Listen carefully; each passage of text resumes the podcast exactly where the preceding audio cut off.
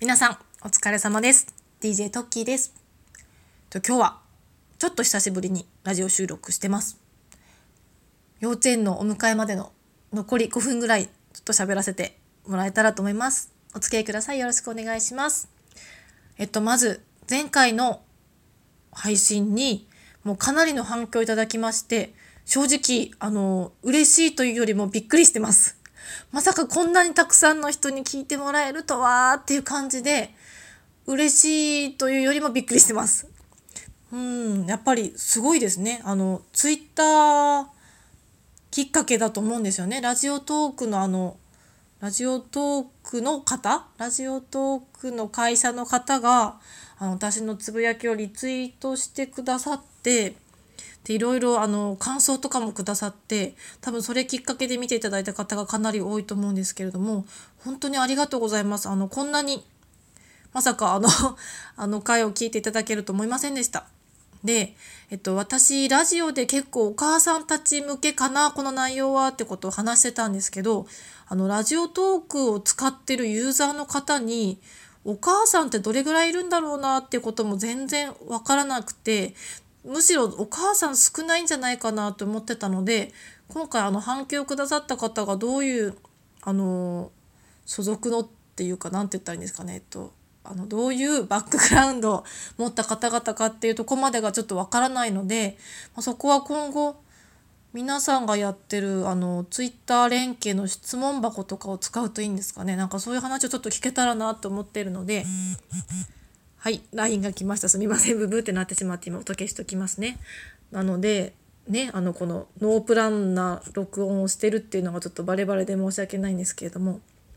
そうですね。あの、そうなので、あの、これ今後そういう双方向のやり取りをしていけたらなって思ってます。っていうのも、やっぱりその反響があったりすると、すごいそのリスナーの方を身近に感じられてすごい嬉しかったんですよね。聞いてもらえてるっていうのがあったので、まあ、そこがラジオの良さってところ、あの前回もちょこっと言ったんですけど、思いますので、私自身もラジオ結構やっぱり聞くんですよね。皆さんも聞くと思うんですけど、あのすごい個人的な話なんですけど、菅田将暉くんが好きなんですよ。うんうんうん。あ、同意してくれてる方いるかな。そう、菅田将暉くん、あの3年 A 組見てましたか？ね私全然余裕がなくて見れなくて最終回だけ見るっていうまた何ともミーハーな見方をしてしまってこれは最終回だけ見なきゃよかったもっと先から見ればよかったって思ったんですけどそうその後のあのラジコで聞いたんですよね「オールナイトニッポン」そうでもあの「オールナイトニッポン」聞きながら寝ちゃうっていうその何とも贅沢な寝方をこの間したんですけどやっぱなんか声で聞くとすごい身近に感じられますよね。画面で見るテレビだとテレビ越しでテレビというその一枚画面が挟まってるけどなんだろうそのスマホから流れてくるラジコの音声を聞くとすごい近くにいるように感じません？あのなんだろう音ってこう伝わってくるからこうフィルターがないからですかね。まあもちろんそのいっぱいフィルターありますけどそのラジオの機械とか ラジオの電波とかねかなり遠いとこにいるわけですよ。いるけど声ってすごいですよね。声ってそばに感じるなっていうので。なので今後私があのラジオで何かママさんたちにまま、もちろんママさんたちだけじゃないんですけどママさん向けになんかこうママさんの力になれるようなことも配信していけたらなって思って、まあ、このラジオを喋ってるってとこもあるのでただ前も言ったんですけど上から目線にはなりたくないんです。っていうのも私全然大した人間じゃないしあの大した経歴もないしあのすごいなんかあのメンタル強いわけでもないなんてことない不器用なあのなんて言ったらいいかなそのキラキラしてないままなんですよ。キラキラしてないまま。ノットキラキラママなんですよね。でそんなママだからこそなんかこうなんだろうあああんなママもってみたいな感じでねちょっとこうどうしてもなんか偉くなった人から言われるといやどうせあなたがはそう言ってるけどあなたがすごいからできるんでしょみたいに感じちゃうと思うんですよね。私結構卑屈なところがあってなんかちょっとこう育児のアドバイスとかもあの仕事をしてるねワンママさんの話とかでもやっぱりちょっとこうすっごい輝いてる人の話って身近に聞けないじゃないですか。あのモデルよりも読者モデルを身近に感じて真似するみたいな感じですかねなんかちょっと違うかな。でもやっぱりこうなんか身近なところで発信したいなと思うのでそのスタンスは変えずにいきたいなと思ってます。で前回も話したんですけどやっぱちょっと声を大にして言いたいのはママさんたちがすごいなんか自分に責任を感じすぎてるなって思うんですよ。私が特にそうだから言えるんですけどあの2週間3週間ずっと子供があの続きで末の娘から始まり次男に続き長男とずっと体調不良で熱が下がらなくて昨日までやっと今日から全員全員復帰してあの元気に行ってるわけなんですけれどももうそれもすっごいもう私のせいだ感があったんですよね。あ私が仕事で忙しくしてたからとか。うん私が料理ちゃんと作ってなかったから治んなかったんだとか体調崩したんだとか。やっぱりあのでも昔よりは考えなくなりましたかね。体勢がついたから。そのやっぱ第一の頃はちょっと人に言われるだけでもすごい落ち込んだしあのー、まず第一2ヶ月の時にちょっとエピソードなんですけどうんちの中に血が混じってたことがあったんですよ。これだけ言うと結構大事なんですけどお母さんたちあのうんちの色見本とかありますよね。母子手帳とかについてません？あのこのうんちだったら OK とかこのうんちだったらちょっと病院行きましょうみたいな。でそれで見ても全然当てはまらない。なんかあの色見ても分かんなくないですか？これこれ本当に？この色みたいな。えこれ危ないかな？とか判断しきれなくて。で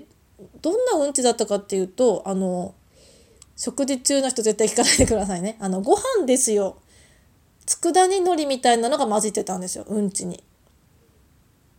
えなんだろうと思ってでも多分これ血なんだよなっていう感じだったんですよね。で心配で休日診療してる病院当番員のところに一応ねいきなり行ったら失礼かなと思って電話してみたんですよね。そしたら病院の方ってまあもちろん当たり前だと思うんですけど、まあ、電話口では判断しきれないのでもし心配だったらこちらの方に LINE して先生のを受診してくださいって言われたんで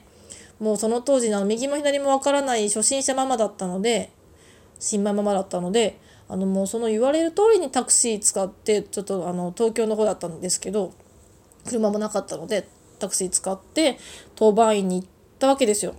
でもその当番医っていうのがちょっと区の方で担当してる当番医っていうだけで小児科当番医でもないし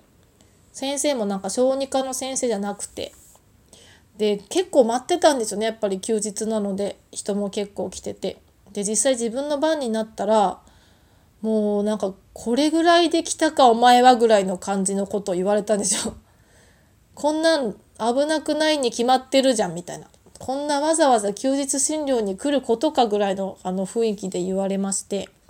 でその後にまず「あなたは抱き方がなってない」と。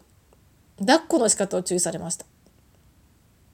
ええですよね。ええっていうか、まあ、まあしょうがないのかな。その当時全然抱き方がなってなくて。自分も自信なかったし。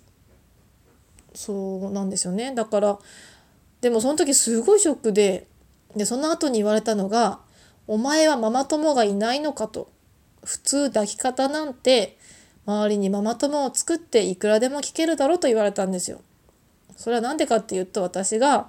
里帰り出産もせずに親もなかなか当時来れなかったんですよね。ちょうど3.11の震災の後に出産して私実は出身が東北なのでちょうどあの来れなくて来れないし、まあ、里帰りもできないしもともと里帰りしないつもりだったんですけど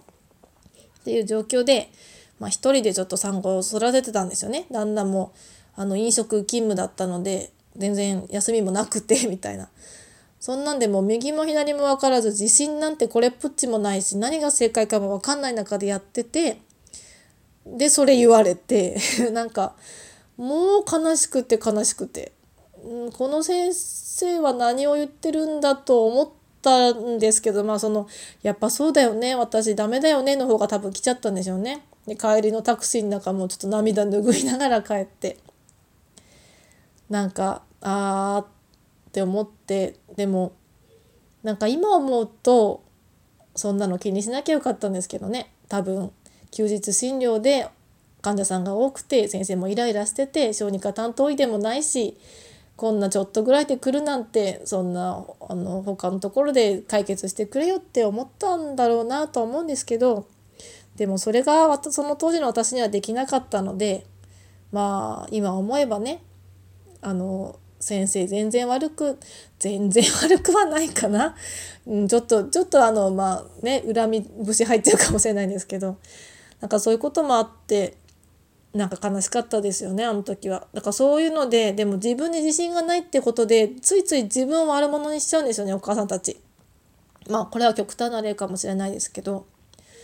だからね今仕事してるお母さんで子供が赤ちゃん帰りしてその赤ちゃん帰りはお前のせいだみたいに言ってくる人いると思うんですよね。あらかわいそうにお母さんが仕事してるけ甘えたいのかなとかねもう本当にねあの悪気ないんですよ周りのおじいちゃんおばあちゃんとかね通りすがりのおじいちゃんおばあちゃんは悪気は全くないと思うんです。でもそう言われたら考えちゃいますよね私仕事しない方がいいのかなとか。いや跳ね返せる人はいいんですけどやっぱねこうメンタル落ちてる時とか夜もなかなか寝れないとかね授乳が続いてる時にそんなこと言われたらああみたいに考えちゃうお母さんも少なくないと思うんでなんかそういうのお母さん自分のせいにしないでほしいなって伝えていきたいなって思ってるのでちょっとでもなんかこのラジオお母さんたちが聞いててくれたらなんか母さんの力になりたいなって思ってこれからもいろいろ小ネタなんかも挟みながら配信していければなって思ってます。とりあえず前回の放送を本当に聞いていただいたことが私にとってもあの力になっているのでこれからも、まあ、あんまり気張らずにゆるくやっていけたらなと思いますのでよかったら聞いていただければと思っております。